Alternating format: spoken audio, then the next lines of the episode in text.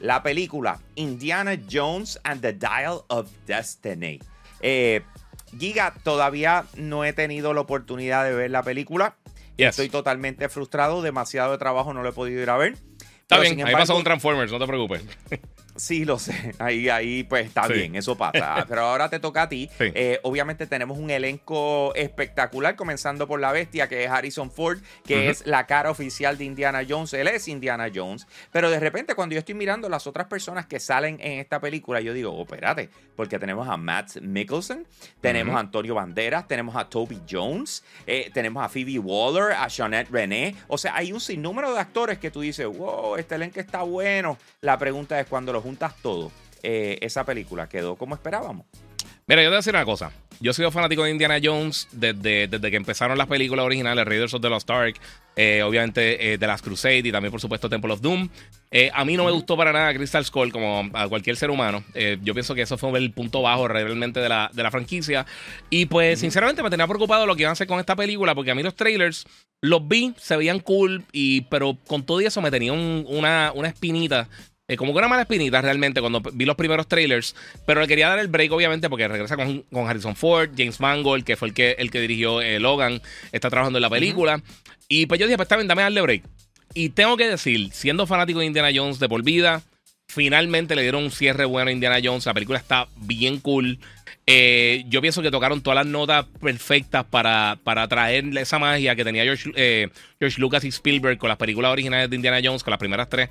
Y, mano, de verdad que si, tú, eres una persona que nunca ha visto Indiana Jones, que por sí están todas en Disney Plus, las pueden ver ahí. Brinque Crystal Skull, pero la otra vale la pena verla. Este. Mano, estas son las películas de aventura que yo creo que yo creo que es la mejor franquicia de películas de aventura. Y este, esto, este elemento de exploración, de encontrar esta, eh, esta reliquia, eh, usualmente con, un toque sobrenatural que tienen siempre, eh, y, o religioso, está bien cool. Y por supuesto, siempre han bregado con, con, Indiana Jones básicamente contra los nazis. Eso ha sido un, factor siempre bien importante en todas las películas de. Bueno, la mayoría de las películas de Indiana Jones. Y, mano, tengo que decir que Harrison Ford, contrario a lo que pasó con la película anterior, lo trataron perfecto. Yo pienso que este, este es el Indiana Jones que todo el mundo esperaba ver en Crystal Skull y que finalmente estamos viendo en esta película, en Dial of Destiny. Está bien entretenida, mucha intriga. Es la película más larga de Indiana Jones, pero yo pienso que, que fluye tan bien con la acción que tiene que realmente no se siente. Son casi, yo creo, un poquito más de dos horas y media. La acción está súper buena, tiene sus momentos de comedia, pero no son forzados, que eso es algo bien importante hoy en día. Eh, y yo creo que visualmente se ve brutal. Obviamente, eh, en una porción de la película en varias porciones, usan The Aging, que ponen a, Harrison Ford joven. Y es de, de, los mejores ejemplos de The Aging que yo he visto. E, eso es algo que siempre me preocupa porque a veces queda bien, a veces no. Aquí quedó muy bien. Hay momentos que sí tú te das cuenta que, obviamente, pues, que, manipularon de alguna manera, pero en general lo trabajan muy bien. Y la película, la trama está buenísima. Eh, lo que están buscando, el Dial of Destiny, también tiene un lore, tiene una. una eh, como una historia bien interesante. Eh, que realmente son cosas que tú no te esperas, porque ellos han buscado la, copa del Grail de, Jesucristo en una de las películas, la otra era el Ark of the Covenant, que supuestamente estaban en las placas de Moisés, y, han estado buscando este tipo de artefactos así. Y aquí pues, se van por otro lado, pero como quiera, algo histórico. Y de la manera que lo trabajan está bien interesante. Y yo creo que, que en ninguno de los tres actos, eh, tanto el principio, el centro y el fin de la película, la película se cae. Yo pienso que todos los momentos tiene suficiente tensión. Tiene unas escenas de acción clásicas, unas persecuciones clásicas de Indiana Jones que viéndola en el cine, mientras la estaba viendo, yo lo que dije, hace tiempo yo unas persecuciones así de nítidas. Estamos viendo un montón de persecuciones malísimas en, 20 películas de, de Fast y un montón de cosas así. Aquí es bien entretenida, carga tensión.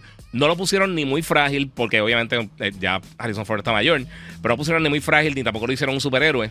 Y yo pienso que ese balance lo trabajaron muy bien.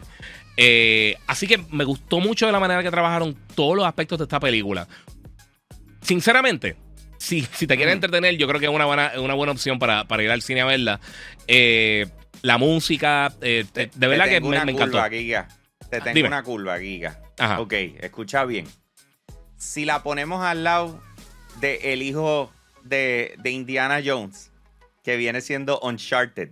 Ajá. la, película de Uncharted contra Indiana Jones and the Dial of Destiny. No, esta está mucho mejor. Esta está mucho mejor. De, verdad, mucho. Sí, sí, sí, 100%. Está mucho mejor que la, la Uncharted.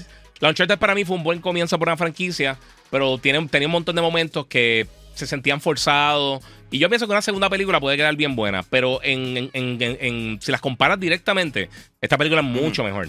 Mucho más entretenida, fluye mejor, mejores actuaciones.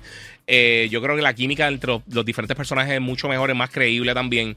Y tiene más peso. Yo creo que, el, peso es, mucho más, más notable aquí que lo que vimos en, Uncharted. Eh, yo pienso que Uncharted la próxima puede estar buena. Fuera de Harrison Ford, ¿quién es el otro actor que resalta en esta película para cerrar? Mano, Max Mikkelsen se come el papel, él, es el villano básicamente de la película y se come el papel bien brutal. Pero realmente yo no, yo no creo que tiene un punto débil la película. También a mí me gusta mucho Guy Holbrook, que él fue el que hizo el, muchacho rubio que salió en Logan, que estaba persiguiendo a, Logan y a, X-23. Él sale aquí también, obviamente, trabajó antes con James Mangold y hace un papel brutal. De verdad, todo el mundo aquí se.